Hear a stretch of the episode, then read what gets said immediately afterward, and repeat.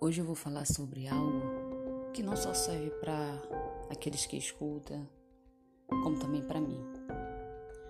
O orgulho.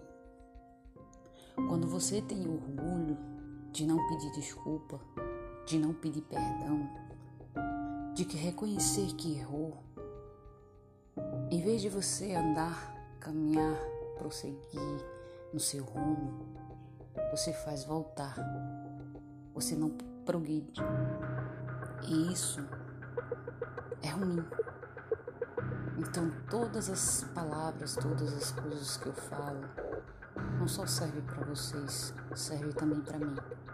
Porque eu tenho que me policiar.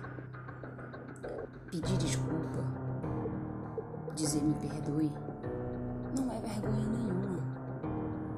É simplesmente reconhecer que você está errado. Aprenda a pedir desculpa. Aprenda a pedir perdão. E não deixe que o orgulho destrua um relacionamento. Não deixe que o orgulho destrua o começo de uma amizade. Não deixe que o orgulho te destrua. É isso que eu tenho para dizer hoje.